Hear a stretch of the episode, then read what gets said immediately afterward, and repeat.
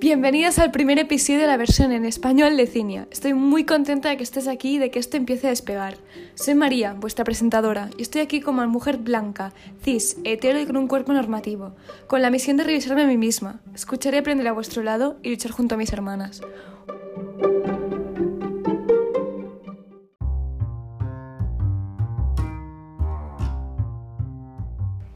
Hoy estoy aquí con mi invitada increíble, maravillosa y sexy Oyirum, pero voy a dejar que te presentes tú misma que seguro que lo harás mucho mejor. Bienvenida, Cinia.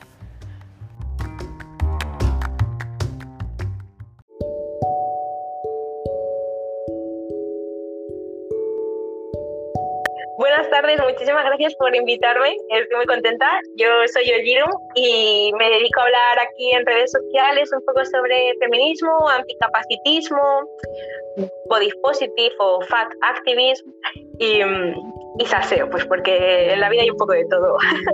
Primera pregunta para ti, como os he hablado antes, es una pregunta muy tonta, pero que nos ha llevado a un debate de la hostia, o sea que yo feliz. Eh, ¿Qué es? ¿Te considerarías activista?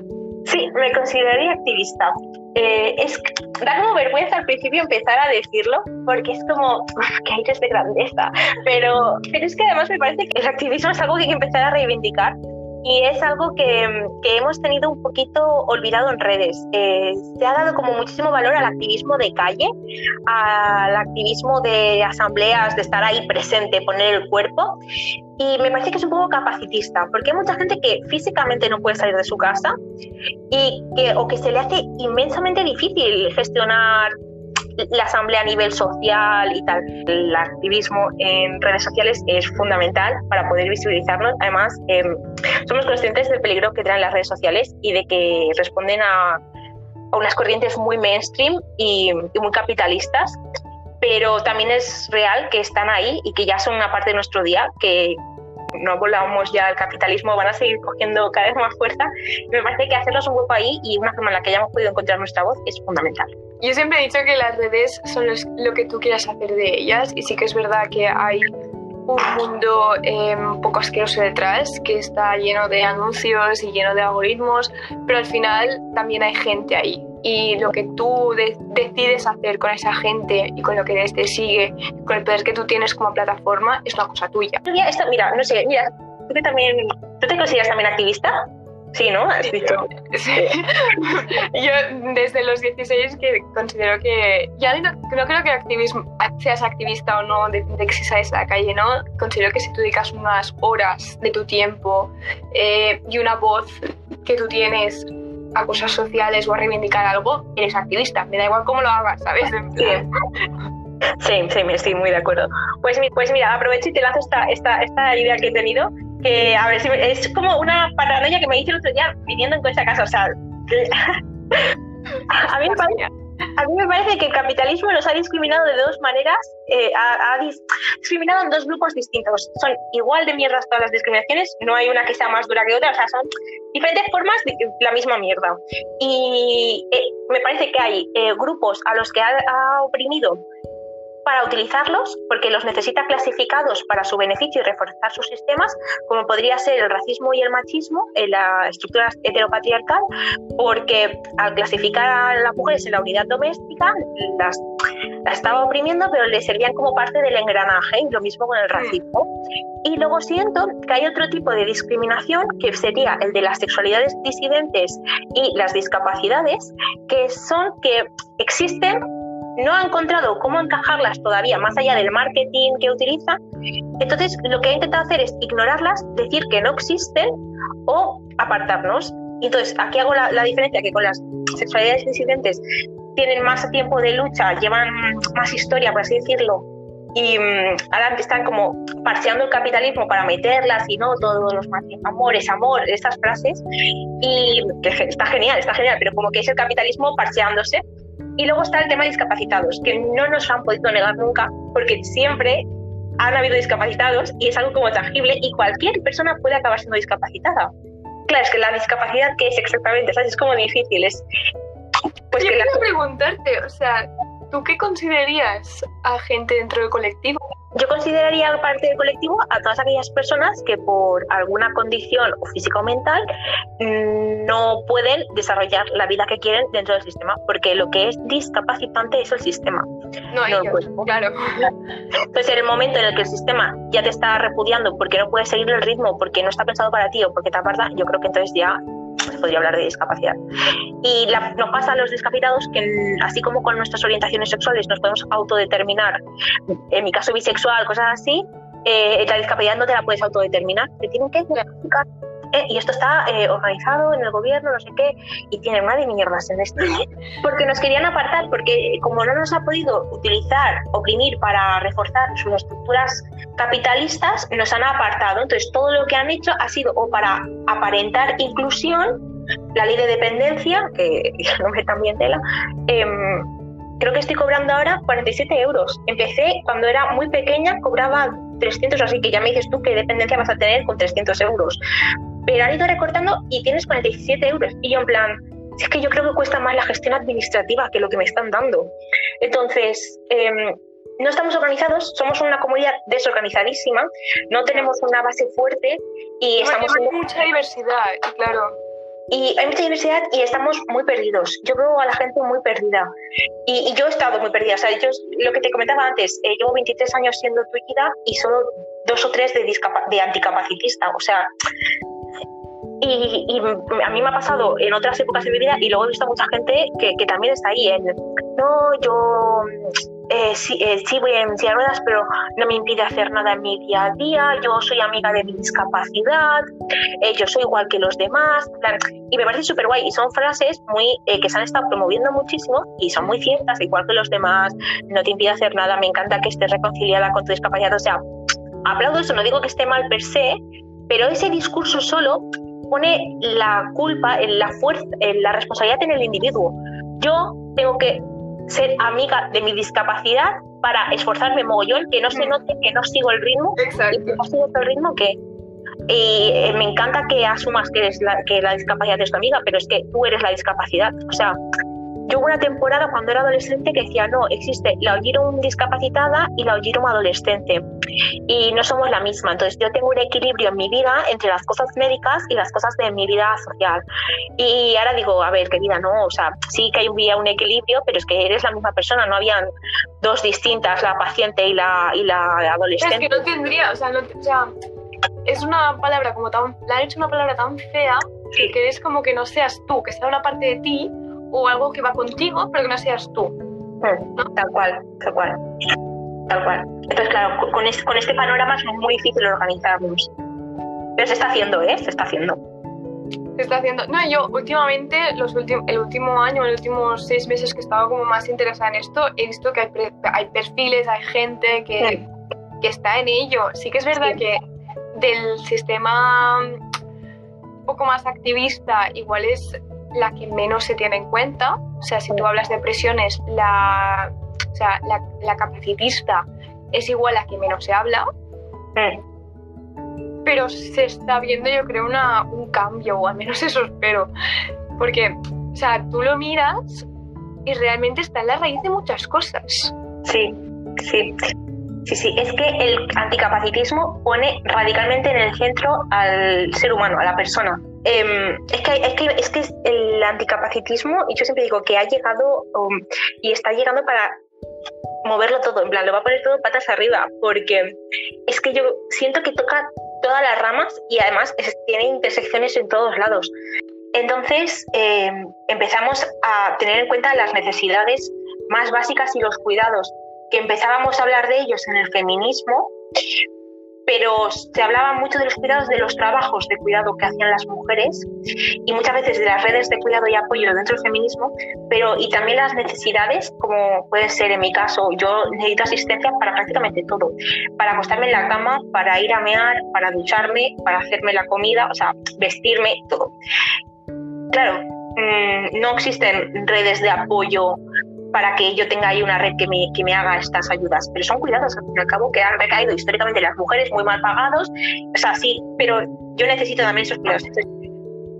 mm, ahora yo empiezo a entender y a ver que lo que quiero hacer es formar mi arquitectura social para que me pueda apoyar y esto es como, como resistencia em, activista también y política, el tener una red de cuidados que tú, que tú cuides y ellos te cuiden y, lo entendáis como necesidad, si no te sientas todo el rato en deuda con esa persona que te está ayudando, es muy complejo a nivel emocional y que se habla poco y se ha hablado poco en otras luchas, aunque ha pasado, ya digo, sobre la feminista y tal, se ha, comentado, pero no desde el punto de vista del, del cuidado. Y con eso es muy importante y eso nos lleva al estrés en el trabajo, al estrés en los estudios, a la capacidad de, trabajo y, de producción como en el capitalismo. Yo veo la lucha anticapacitista como veo un poco la ecologista, ¿no? como algo que no es una lucha, sino que tendría que ser transversal, transversal en todo, o sea, tendría que ser una parte de cada lucha. Sí. Algo que incluyes, pero porque ya no estamos hablando de anticapacitista, o sea, es cuidados en sí, ¿sabes? O sea, es algo que debería estar en todos lados y que cuando tú haces algo, deberías considerarlo. Sí, Sí, sí, sí, sí, justo. O sea, vamos, estamos tocando todos los campos, tenemos nuestras propias luchas, pero estamos tocando un poco todos los campos y venimos a revolucionar también algunas partes que nos habían acabado de hablar. Eh, lo que te estaba diciendo era, en, la, en, la, sexualidad también vamos a irrumpir fuertemente, porque nuestros cuerpos se mueven de una manera distinta y las sexualidades disidentes han, las sexualidades disidentes han ido tocando el tema de la sexualidad y hablando un poco más del tema y de, cómo se relacionan. Pero cuando además metemos en la ecuación un cuerpo no normativo, fuera de lo, de lo canónico, em, vuelve, volvemos a tocar el mismo tema y tenemos que volver a hablar de los cuidados, de la comunicación en el sexo, de, de, todo. Y me parece que va a revolver un poco todos los temas, el anticapacitismo, y a profundizar un poco más. A ti, a ti también te pasa, ¿no tienes como una burbuja de amigos y conocidos ya muy reconstruida y crees que todo el mundo es así y cuando sales o tienes inputs del exterior, de repente dices, hostia, pero sí que estamos muy atrás. sí que estamos mal. a mí me pasa constantemente. Eso que te, por casualidad y un poco por masoquismo te pones a, a mirar un debate de política y dices, joder, cómo está la cosa, ¿no? Nos hemos levantado bien hoy, chicos. Sí, sí, sí, a mí me pasa, a mí me pasa. Y he tenido que gestionar eh, temas de, rabia y tal, porque yo tengo a, reprimir siempre mucho. O sea, a mí, todo, yo todo lo positivo lo exteriorizo súper bien, eh, tengo como estado reticular que dice, oh, qué dulce tal, pero porque no sé, gestiones mentales de que por ser discapacitada también me han reforzado mucho el, ay, qué bonita, siempre sonriendo, en plan, ay, a pesar de cómo estás bonita, ¿eh? qué contenta estás siempre, sigue así. Eso me lo han dicho un montón de veces. También, pues yo creo que aparte de esto de la niñez y que yo era extrovertida, se me ha reforzado mucho más el exteriorizar solo las cosas buenas. Y me ha pasado de tener que gestionar mucho el tema del enfado y el tema de la rabia de la gente que, que es capacitista con los ascensores. Tú no sabes cómo pasó una temporada que me ponía eh, eso de llegar a un ascensor que esté lleno, la gente ver que me acerco, meterse todos y no dejarme hueco. Digo, mira, yo hay muchas discapacidades que no se ven y no puedo decir que todos no tengan discapacidad, que, ¿sabes? Que todos no tengan discapacidad. Pero todos sé que, o sea, no, tampoco es probable, o sea, sé que aquí hay mucha gente sin discapacidad que se me está colando y que no coge las escaleras y me está dejando fuera y me da mucha rabia porque la gente ve los ascensores como comodidad. Y yo la veo como mi necesidad. Y veo que cuanto más lo usan, más los estropean también y me ha pasado muchas veces llegar a un metro y que no tenga la parada bajarme la verdad y no poder salir a la calle porque el, ascensor está averiado y no te lo notifican en ningún lado. Entonces tú tienes que coger tu Google Maps, mirar la próxima parada adaptable, mirar cómo hacer la vuelta y meterte en el tren porque es que no estás atrapado en la vía si no va al ascensor. Claro, no hay ahí ningún personal que te pueda ayudar de nada. Claro, bueno, eh, eso es otra. Tú llama cuando te atienden. Tú llama. Tú llama. Tú llama. Me ha pasado una vez que no era en el metro, era en Rodalías Em, que los de Renfe pasan muy poquitos adaptados y muy mal. Pues llegué, bajé, no estaba adaptado el ascensor, eran dos pisos de escaleras para salir y mi silla pesa una burrada y a mí a peso no me puedes coger porque yo estoy mm, o sea, yo como me caiga, yo voy a caída, a fractura por caída, o sea, no estoy como para que me cojan a la ligera. Bueno, tuvimos que llamar a los bomberos, vinieron a la ambulancia, me pusieron una camilla de ambulancia, me subieron a mí, luego subieron la silla, la gente sacando fotos, bueno, bueno, bueno, bueno, un show, y yo veo un ascensor y me da una ansiedad cada vez que veía gente haciendo mal uso del ascensor, y aquí tenía que hacer una gestión emocional que poco se ha hablado, o sea, tengo que empezar a hablar de este tema que ya lo he superado, empezar a hablar de esta gestión emocional que hice porque tela. No es eso, al final es una cosa que está como en todo, todo, o sea, es algo que no ves hasta que te lo, que te lo plantan en la cara, porque, o sea, yo he dicho muchas veces, em, yo no puedo imaginarme que es estar en silla de ruedas, no he estado nunca. Entonces, como mi día a día no está afectado por eso, a mí sé que me dices, María, esto, igual no lo veo. Y yo entiendo que mucha gente no lo vea, mm. pero eso es educación. Mm. Y al final, igual que ser antirracista en un sistema racista es tu, es tu deber, y es algo que tú tienes que informarte, es algo que tú tienes que hacer, pues lo mismo. Exacto. ¿Sabes? lo mismo. Exacto. Yo, yo, yo, digo mucho hay que normalizar el aprender a recoger cable y decir, me he equivocado, en plan, no he nacido deconstruida. Viene alguien del colectivo y me dice, lo estás haciendo mal, me cierro la puñetera boca, digo, lo siento y aprendo, ¿sabes? Mm. Y, y, y no vuelvo a meter la pata. O sea, eh, a mí lo que más, o sea, yo entiendo que no todo el mundo está deconstruido en capital, en anticapacitismo, porque se ha oído muy poco, pero a mí lo que me fastidia es que corregir y que te pongan excusas o se te enfaden no sé, yo creo que hay que normalizar mucho el saber recoger cable. Y una cosa que pasa mucho en activismo en redes es que la gente activista en redes sociales se la cancela mucho más rápido. La gente que tiene un cuerpo disidente y tal, se la cancela mucho más rápido que cualquier otra persona. Y entonces también tenemos que normalizar en lo de la cultura de cancelación el aprender a recoger cable, que la gente se pueda equivocar y decir, hostia, resbalé aquí, mm, he aprendido esto, ¿sabes? Y yo eso lo valoro muchísimo.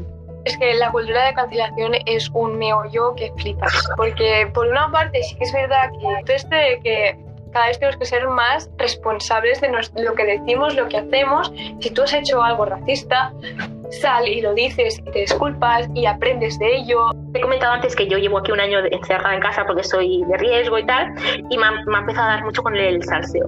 Y una cosa que he empezado a pensar es que el, individuo, a la hora de cuidarse, no puede estar 24-7 eh, sumergido. A lo mejor hay temporadas que sí, ¿eh? y fantástico, ojalá todo el mundo. Pero muchas veces es muy difícil mantener un ritmo constante de estar todo el rato consumiendo contenido activista o reflexionando sobre cosas o leyendo y que al final el salseo de una forma sana y, no dañina, o sea, no vamos a hacer un salseo de, de slut shaming o body shaming, pero salseo más o menos sano, eh, es necesario para el individuo, para, para, para su día. Entonces, eso está estudiado.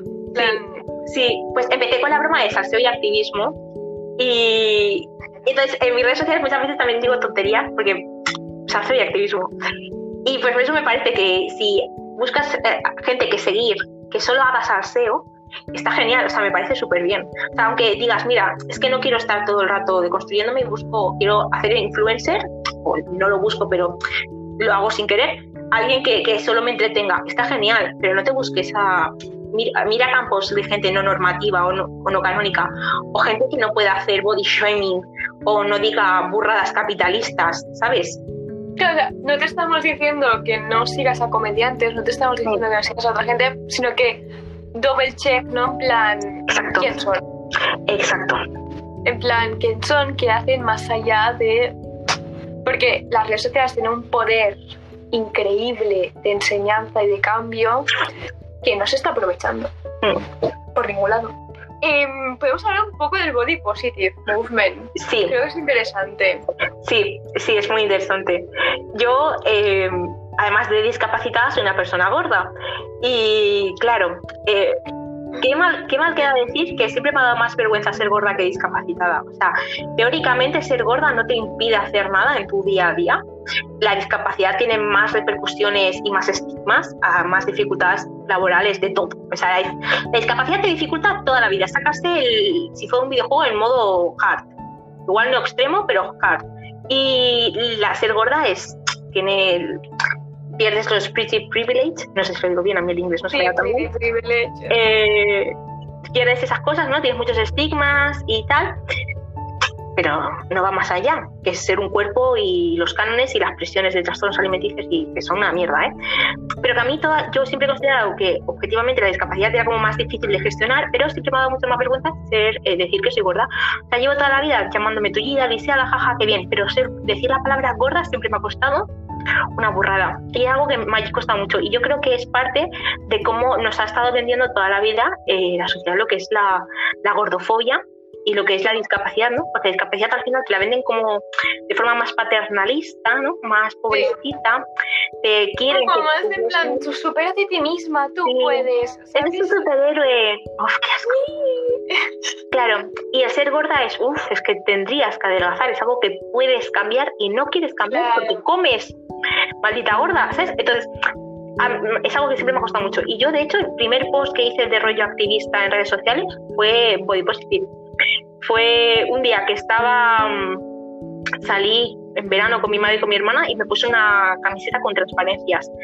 Y yo, bueno, enseñar la barriga. Además, yo soy gorda de, las cosas de barriga, de las que eh, engordan de barriga, que hay gente que echa más culo o más pechos. Yo no, yo eh, barriga de cervecera de, de, hombre. Y era como que eso lo llevaba doblemente mal, porque además somos las gordas que el body positive no ha querido, ¿sabes? El, el curvy, el movimiento curvy este. el movimiento curvy modelos de es que tengo curvas, no soy gordas, tengo curvas. Sí, nos ha dejado muy fuera a las gordas de barriga. Entonces yo llevo una camiseta que se me viera más la barriga, bueno, entonces la coloqué una vez en Instagram con una reflexión y tal y tuvo muy buena acogida. Y dije, hostia, qué guay. Y además a mí me fue súper liberador. O sea, yo me he dado cuenta, y esto para ligar y todo en la vida en general, huir hacia adelante.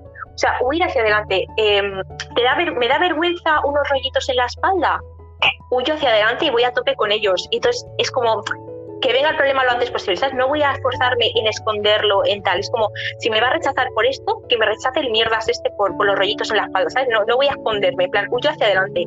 Tuve una experiencia que me quedé atrapada en un cine porque eh, o sea, tener un montacargas viejo, yo no sé si eso era nada siquiera. Y me quedé atrapada. Mucho dices atrapada, claro, no me lo había planteado, ¿sabes? En plan, claro, es que es atrapada. Claro, es atrapada. Si yo no puedo bajar las escaleras y el ascensor deja de funcionar, es, es atrapada. Es atrapada la palabra. dificultes, que estás físicamente atrapada ahí. Sí, sí, sí, sí, sí. Entonces, claro, yo subí con problemas porque no iba bien y luego para, para bajar le decía al ascensor que él no bajaba y se subía una persona sola y bajaba. Y me subía yo y me decía que no. Y, me decía, no, es que así pesa mucho. Y digo, a ver, pone que aguanta 300 kilos, mi silla y yo no hacemos 300 kilos, o sea, y además he subido. O sea, y, además me habéis subido vosotros, porque te tienen que abrir con llave, o sea, no es que me haya colado yo, ¿sabes? O sea, entonces, bueno, ahora tenemos que llamar a los bomberos, lo que tienen que venir, bueno, yo tienen que venir con una, con una ambulancia, que me ponen la rabia ambulancia, me bajan ahí, luego de varios bajan de la silla porque pesa la hostia, y bueno, llamaban a los bomberos, bueno, no sé, es que es un poco turbio, ¿eh? Yo es que, mira, me he montado una película que puede ser mentira, he montado la película de que no era legal ese ascensor y que no quería llamar realmente a, nadie que viniera porque se iba a destapar. Entonces me decía que no podían venir los bomberos, que no iban a venir, que como no estaba atrapada dentro del ascensor, que no venían. Y yo, pero estoy atrapada aquí. Entonces dijo, bueno, llamo a un amigo mío policía. Y yo en plan... Y era, era muy jovencita yo, tío, era muy jovencita. Ahora otro gallo hubiera cantado, pero era más jovencita. Y yo me quedé en plan, bueno, y entonces vino el hombre, con una, el policía, con una pachorra, eran colegas, vino vino él y otro, y como dándome lecciones a mí, porque yo estaba enfadada, claro, yo me medio peleé con el dueño de los cines, y ¿Lecciones de qué?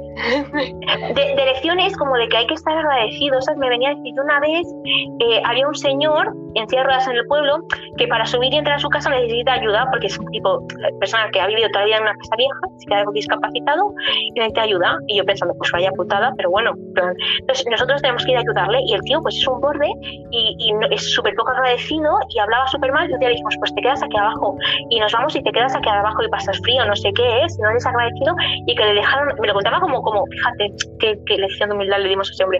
Y yo estaba como, eh, me muero. Le querías matar de frío, de puta. ¿Y querías que se doblegara para que pudiera entrar a su puñetera casa? Y me estás diciendo que yo me de doblegar. O sea, yo me, me dio un candelé en ese momento y dije, o sea, que sí, que si a lo mejor ahora me caliento, no me bajáis. O sea, Claro, ¿qué, qué, indirecta es? O sea, no lo entiendo, ¿qué indirecta es? Eh, eh, de verdad, y ah, me, dio, me dio crisis existencial después porque pensé, me va a ver así la sociedad. En plan, como necesito ayuda, me van a obligar a estar siempre dócil. Y si no soy dócil, me van a dejar sin derechos o despojada. Ese hombre le van a dejar en la calle, o sea. bueno, bueno, bueno. Policías. Acabamos de sacar un tema muy interesante que es como el, la idealización, ¿no? De Inspirational porn. Sí, en plan del. Sí, es que son todos gente muy inspiradora y que estar cerca de ellos es un regalo porque te enseñan lecciones de vida. María, somos gente con muy mala suerte en la vida, que hemos sufrido mucho y hemos aprendido a gestionar ese sufrimiento y os lo regalamos en la sociedad como perlas de autoconocimiento personal. Damos alegría con nuestra sonrisa cuando nos sobreponemos a los problemas y además hay que incluirnos porque la diversidad es aprendizaje. Hay que incluirme porque soy una persona con derechos, punto. O sea, si no te aporto nada, me incluyes igual. Derechos humanos, es que eso en plan... Qué asco, tío, qué asco. Sí, sí, sí. Y el, fíjate, fulanito con síndrome de Down se ha sacado una carrera. Oh, qué campeón.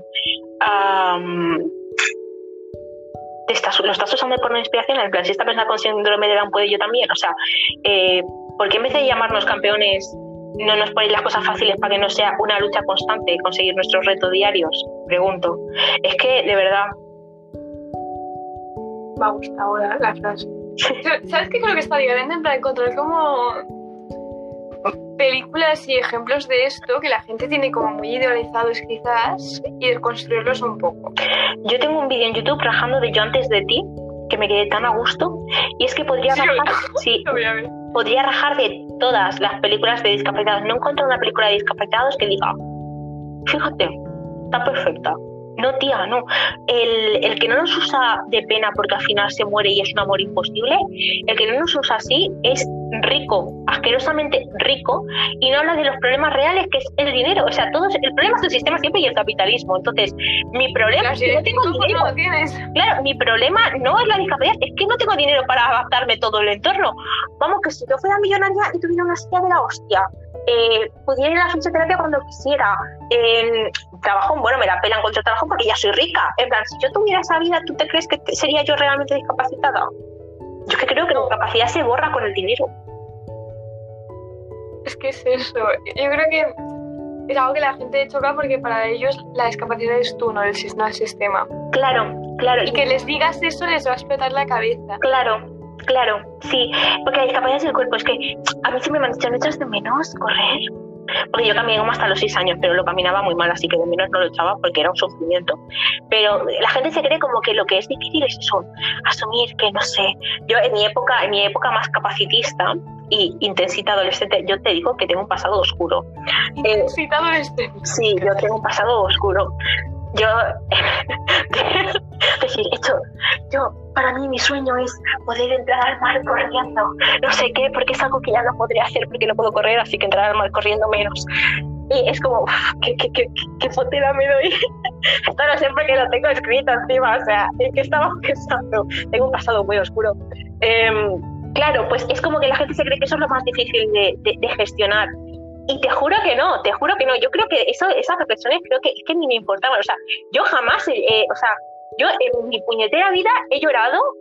Bueno, de, de, mayor, de niña se ve que sí que lloraba cuando me cansaba, porque no entendía qué me pasaba, pero me parece que eso es algo de... Bueno, pero eso, eso, es entendible. Sí. Eh, es físico. Sí, es como, sí, como de no comprender ser una niña y decir, ay, mi hermana llega y yo no, entonces me frustraba, pero porque no lo entendía, era algo y ni lo recuerdo, ¿eh? lo sé esto porque me lo han dicho mis padres, pero ya de mayor jamás he llorado por no poder subir, subir unas escaleras, por no, jamás he llorado por nada de eso, o sea, me la he pegado. Y mi enfermedad es neurodegenerativa, que en mi carrera hemos estudiado que son como de las peores a nivel de procesar, ver tu cuerpo empeorar y que no se puede frenar me la ha pelado siempre mucho. O sea, ha podido haber temporadas que me haya dolido un poco más o me haya jodido, por ejemplo, he perdido gran parte de la movilidad del brazo izquierdo. Y me ha jodido un poco, pero es que lo que jode es que con cada pérdida de movilidad pierdes derechos y oportunidades. Eso es lo que jode. Yo lloro por eso. Yo cuando, si dejara de funcionarme por completo el brazo derecho, que es el que mejor me va, pues probablemente me pegaría un hartón de llorar. Pero no porque vaya a echar de menos levantar los brazos, porque cuando me deje de funcionar el brazo derecho voy a necesitar más asistencia y no va a haber dinero para pagarme esa asistencia. Cosas así. O sea, a mí me la pela el moverme o la sensación de moverse.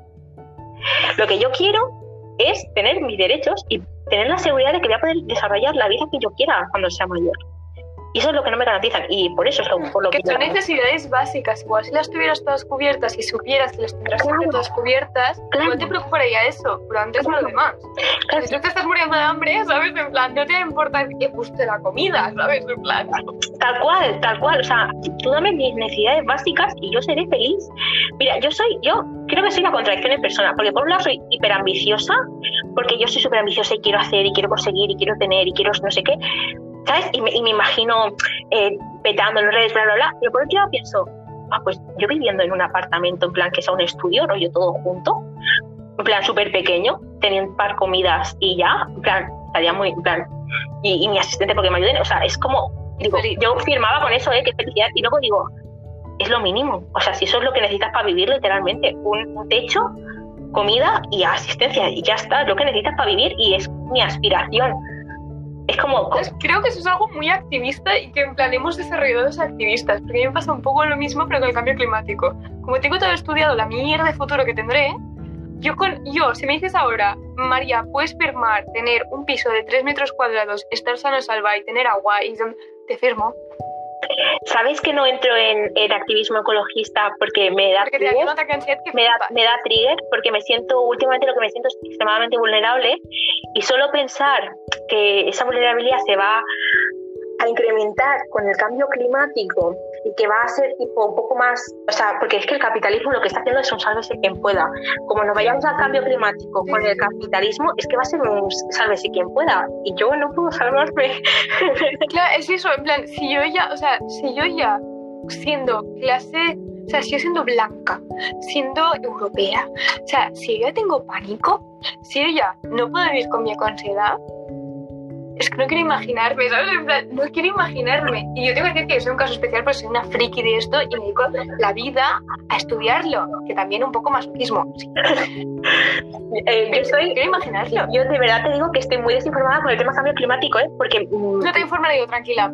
Me, me da mucha ansiedad porque la tengo yo, o sea, tranquila. No, no, pero es que no me sigas. Te estoy diciendo que me está dando mucha ansiedad y me estás diciendo eso y me están dando muchas ganas de preguntarte en plan... No, no, no, me, no me sigas, créeme, no me sigas. es un pendiente que tengo, es un pendiente que tengo, ¿eh? O sea, es un... O sea, yo quiero que mi activismo sea lo más interseccional posible y uno de los objetivos que me he metido, y esto parece que no es... Parece, o sea, podría ser un mínimo, pero a mí me parece que es de lo más ambicioso que me he planteado en mi vida jamás, y es poder ser, vivir una vida feliz y sin oprimir a nadie. O sea, es que ojalá, es que es como es que lo más ambicioso que puede Porque dentro del sistema, a dos pasos que des sin reflexionar, ya estás oprimiendo a alguien. Y, la gente esto además lo usa en tu contra del activismo, en plan, claro, no se puede estar en todas las luchas. Pues se debería, pues se debería. Yo entiendo que a nivel de individuo no todo el mundo puede estar a todo el mundo. Y esto es capacitista pensar que tienes que estar siempre en todas las luchas. Y castigar que gente que va a tener ansiedad de prisión que no pueda estar reconstruyéndose. Yo apoyo a esta gente y, si no puedes, hermana, eh, no, no sé, no te metes. O sea, yo a viene una amiga y me dice, mira, oye, es que no puedo afrontar esto. En plan, no puedo, le diré, chill, sigue con tu vida. No lo hagas sigue con tu vida. Pero me viene alguien que no se deconstruye y la excusa es que es que no va a estar en todo. Digo, aquí hay problemas. O sea, por ahí no lo paso. Y yo, entonces, mi objetivo es ser interseccional. Pero el activismo, el ecologista y el antiespecismo son de momento los que tengo más ojos. Y tengo Yo te ayudo si quieres, pero no me hago responsable de ataques de ansiedad. Yo estoy, estoy, no, no lo había dicho, en plan, lo tengo por decir en las en redes sociales todavía porque estaban medio gestionadas, pero como creas este espacio tan bonito, tan íntimo, ya me lanzo. El, el, mes que estuve fuera estuve porque estuve en la época más dark y ahora estoy con antidepresivos y tal y estoy empezando a, a resubir ya un poco. Y bueno, me está costando, he dejado un semestre de la universidad un poco en blanco porque es que no, no tiraba. Ya era final, ¿eh? solo tenía que hacer el TFG y tal, pero dije, es que entre el coronavirus, que la incertidumbre esta y la depresión, no furulo. Y lo he dejado. Y ahora solo estoy como para las redes sociales. Y tampoco estoy muy activa porque es que no me da la vida. Me cuesta responder mails, me cuesta en general. Pero estoy volviendo. O sea, estoy volviendo porque ya estoy mejor. Pero estoy volviendo. En verdad, todavía no estoy muy fire. Y me pasa eso, me, pasa que no he podido estar en activismo 100%, pero mmm, como que he reconocido que hasta ahí no he podido y como cuido al individuo y es importante las, las siestas, el descanso, lo valoro pero me frustra que al final las que más ansiedad tenemos, las que nos cargamos todo esto, hay como una desproporción porque luego hay mucha gente despreocupada que realmente no se mete en estos temas no porque tenga algún impedimento real o porque lo haya considerado, sino porque es más cómodo vivir alineado. Sí. Y eso es lo que me jode y me duele profundamente. A mí, o sea, me pasó un poco lo mismo, que es que, o sea, yo, por ejemplo, eh, yo fui súper, súper, súper activa, pero a niveles muy capacitistas, porque a niveles de no dormía, no comía, o sea, a niveles de estudiaba siete horas al día y hacía activismo ocho, o sea, no, algo que no es normal durante dos años. Wow, y no petraste. Y caí enferma, o sea, caí enferma porque al final mi cuerpo dijo, no, o sea, María, no. Es que es eso para, para, o sea, y al final es o te, paras o te paro yo, ¿sabes? O sea, en plan, y mi cuerpo, en plan, o sea, no puedo confirmar que yo tengo piedras en los riñones por estrés, pero tener, cuerpo, pero tener piedras en los riñones a las 17 años no es normal. Ya, ya. Entonces, eh, me ha pasado un año que yo dejé Fridays for Future, dejé los movimientos, dejé la organización. Y me los retrasé, o sea, si no me lo dicen cada día, plan, ¿por qué has dejado Fridays? O sea, pero una cosa es, porque es que no es sano para mí. No te estoy diciendo que yo deje el activismo, te estoy diciendo que yo deje, porque al final el activista, o sea, los activistas somos activistas como persona. Es una filosofía de vida que no puedo dejar de ser activista. Mm. He creado el podcast, creo que es un espacio súper guay, creo que es un proyecto súper guay. Y eso también es activismo. Mm. Pero si yo creo que mi salud no es compatible con eso, o que yo no soy capaz de autogestionar eso para yo ser compatible con eso, no pasa nada. Claro, claro. No pasa nada. Claro. Es que es eso, que es tal cual eso. Eh, yo creo que va a temporada así, que no podemos exigir que, todo, que todos los individuos estén siempre al 100%, porque es que no, no es viable, ¿no? Eso nos lo ha dicho el capitalismo, que se puede estar, pero es que no, en plan, sí, yo lo pienso. Es más anticapitalismo del mundo y estás ahí, en plan, autocapitalizándote tú misma. Sí, sí, sí. Voy a ser productiva. ¿Para quién? Relaja la raja. O sea, yo digo, ser un gato, o sea, ser un gato como revolución, ¿sabes? En plan, existo porque existo. Pero que duerme todo el día. Sí, existo porque existo. Y ya está. Y existir porque existir. En mi caso, de eso que te comentaba de que hay dos opresiones, en plan, la opresión que ha favorecido al sistema y que le implica, pues como mujeres, ¿no? Yo, como soy discapacitada, una definición que dijo una amiga también activista, Ichi Guerra, es que las mujeres discapacitadas somos las no mujeres. Porque hay muchas cosas de la opresión de las mujeres que no vivimos porque ya nos han deslegitimado por ser discapacitadas. Entonces, una mujer no discapacitada, pues que tiene el rol de la cocina, todo eso, ¿no? De los cuidados de casa, ¿no? Lo que ya sabemos. Tiene como ese papel. Entonces, puede vivir dentro del sistema existe dentro del sistema si se, si, se amolda a ese papel que le han dado que es súper opresivo y una mierda. Pero las personas discapacitadas no podemos vivir dentro del sistema. O sea, el sistema está hecho para echarnos fuera. Es uno de mis pánicos, que el día de mañana eh, no tenga empleo, que es por discapacidad es muy probable, y me metan en un centro. Y en los centros públicos no hay en todos lados, te mandan lejos de tu familia y de tus seres queridos y te tienen como, como producto, en plan, venga, uno y otro y uno y otro, tus horarios y ya. A mí eso, es uno de mis pánicos. Y bueno, ya no vamos a, y eso es para los centros de discapacidad físicos, porque no vamos a hablar ya de las instituciones psiquiátricas y tal, porque da miedo, asomarse ahí da miedo, o sea, está muy mal, muy mal, o sea, ¿cómo, en qué momento? O sea, hay una frase que el otro día hablábamos con mis amigos, que era como, parece muy bonita para el feminismo, pero es súper cuerdista. Eh, no estamos locas, estamos hasta el coño. Ah, y si estás loca, ¿qué pasa? En plan, es posible que estés loca. ¿Te van a deslegitimar por eso? ¿Tus sentimientos van a ser menos válidos también por eso? ¿Y, y, por qué no quieres ser loca? En plan, ¿qué tienes miedo a la locura? ¿Por qué? Por, los centros institucionales, la, psiquiatrización y esa mierda. Que hay mucho a analizar ahí, ¿eh? porque también es súper transfoba. También, también nos está otra. Podemos estar aquí. sí, esa frase, esa frase hay que cogerla como está principal. Eh, tema productividad. Que es un tema que es muy importante porque es uno de los temas como pilares que están en todos lados. Eh, universidad, institutos, faena, en todos lados. Y es un tema del cual yo peco mucho. Yo lo sé.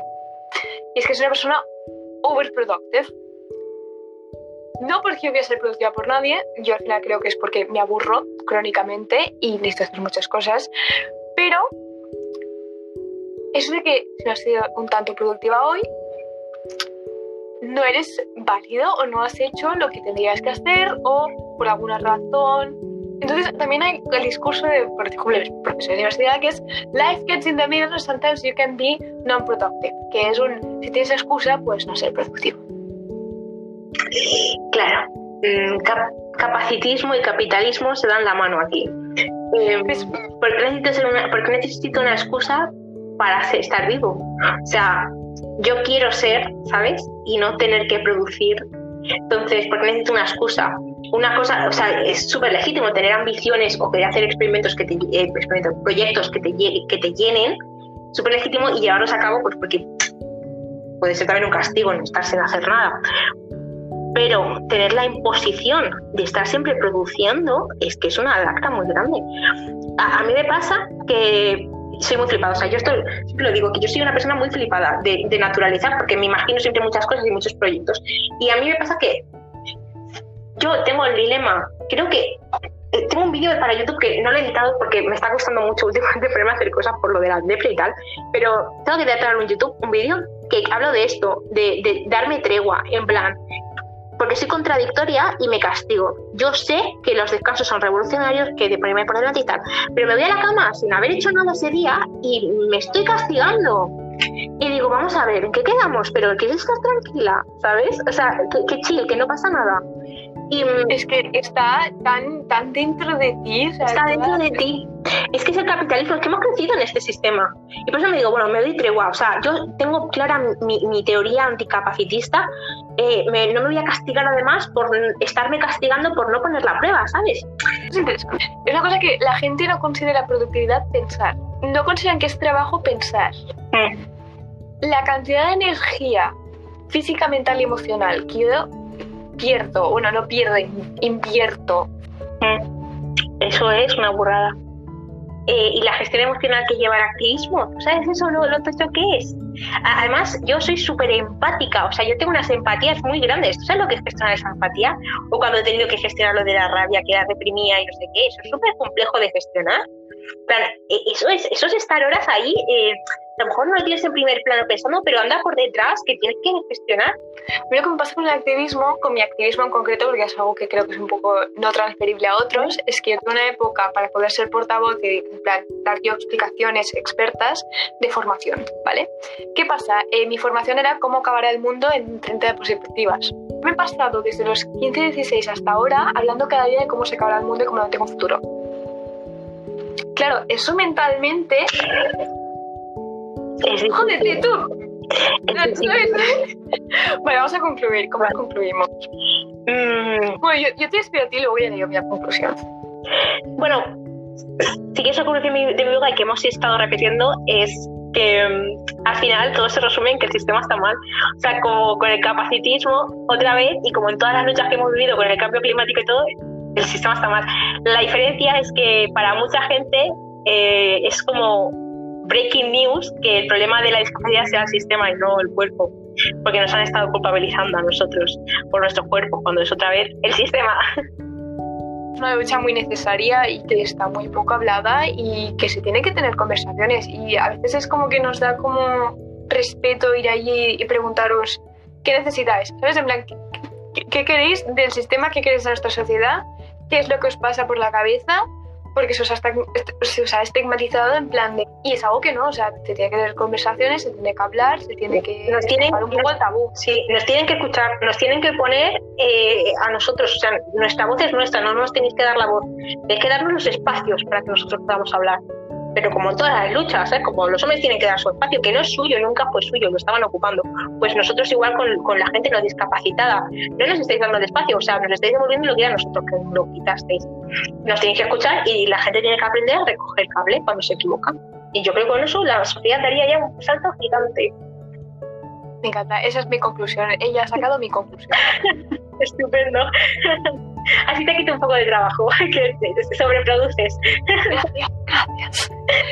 Y bueno, pues muchas gracias por venir. Muchas gracias. Ah, para mí sería un placer. Me lo he pasado muy bien contigo y me gusta mucho este espacio que estás creando. Es hora ya de cerrar el podcast. ¿Me va a costar editar esto la vida y media? Mm, sí, pero bueno, ya veremos cómo sale. Soy deciros que muchas gracias por escuchar este primer episodio. Me hace muchísima ilusión sacar la versión en español para poder así dar voz a más activistas y que no os olvidéis de seguir las redes, que son las mismas que el podcast en inglés, o sea, arroba Podcast, y que nos vemos en las redes. Adiós.